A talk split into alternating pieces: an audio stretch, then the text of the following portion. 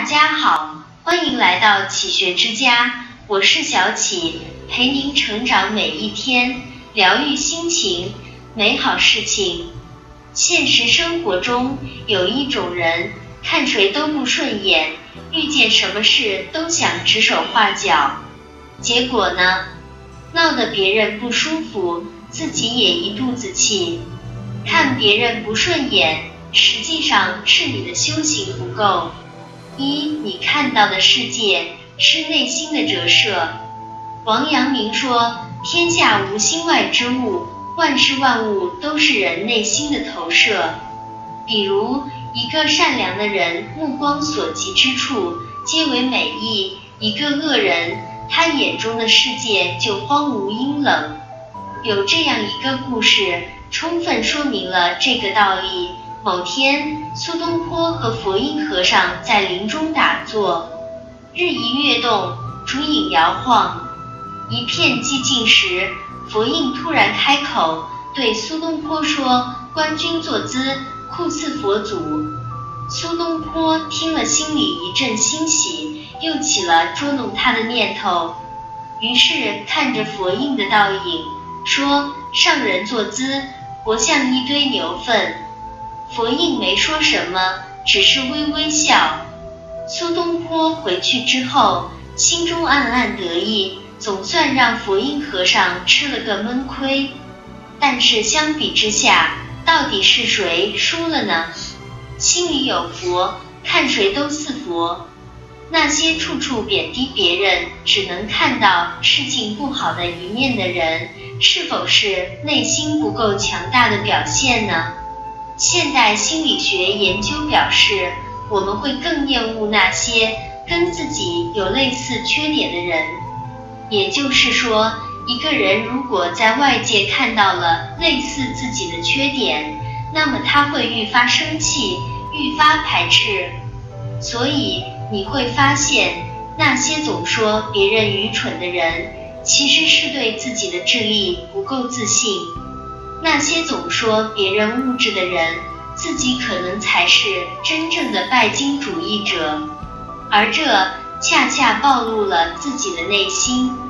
二，成熟的人尊重差异。著名哲学家罗素说：“须知参差多态，才是幸福的本源。”越成熟理智的人，越能看到世间万物的多面性。便越能包容和尊重他人的差异性。正所谓君子和而不同，在具体的问题上不必奢求一致，但却不妨碍彼此之间互相欣赏。北宋两大名相都有此胸襟：司马光保守派，王安石改革派。两人互为政敌。彼此都认为对方的主张荒谬至极。司马光落魄时，皇帝让王安石评价司马光，王安石对其人品、能力、才学都给予了高度的赞赏，司马光因此得以全身安然而退。后来，王安石遭到弹劾时，皇帝询问司马光建议，他恳切地说。嫉恶如仇，胸怀坦荡，忠心耿耿，有古君子之风。后人将他俩的这段渊源美誉为君子之争。有利益之争的人尚且能如此，更何况在生活中看不惯的大多是无关紧要之人呢？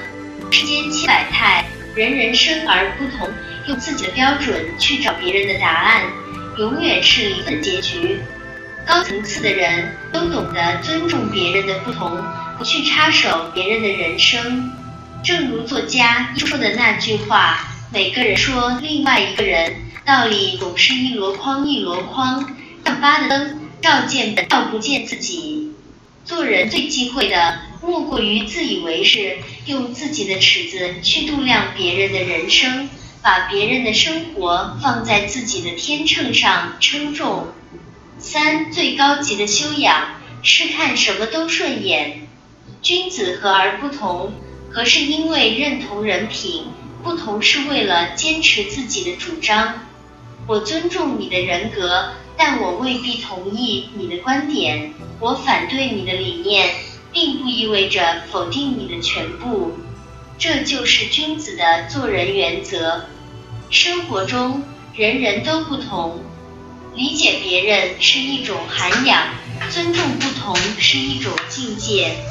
真正成熟的人，对于别人说错的话、做错的事，不会放在心上，更不会因别人的过失而染污自己的心灵。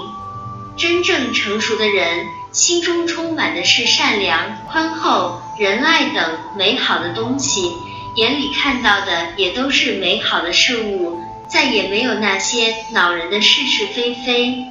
晚清名臣左宗棠曾在江苏无锡梅园题过一首诗：“发上等愿，结中等缘，享下等福，则高处立，寻平处住，向宽处行。”如诗中所言，为人处事应当高瞻远瞩、稳重低调、多份包容、留有余地。当你眼光长远了，心中就会宽广，看到的风景自然就多了，对待万事万物的心境也会平和许多。人生在世，成大事者必有度世之量，亦有容人之心。真正高情商的人。往往看什么都顺眼。这里是启学之家，让我们因为爱和梦想一起前行。更多精彩内容，搜“启学之家”，关注我们就可以了。感谢收听，下期再见。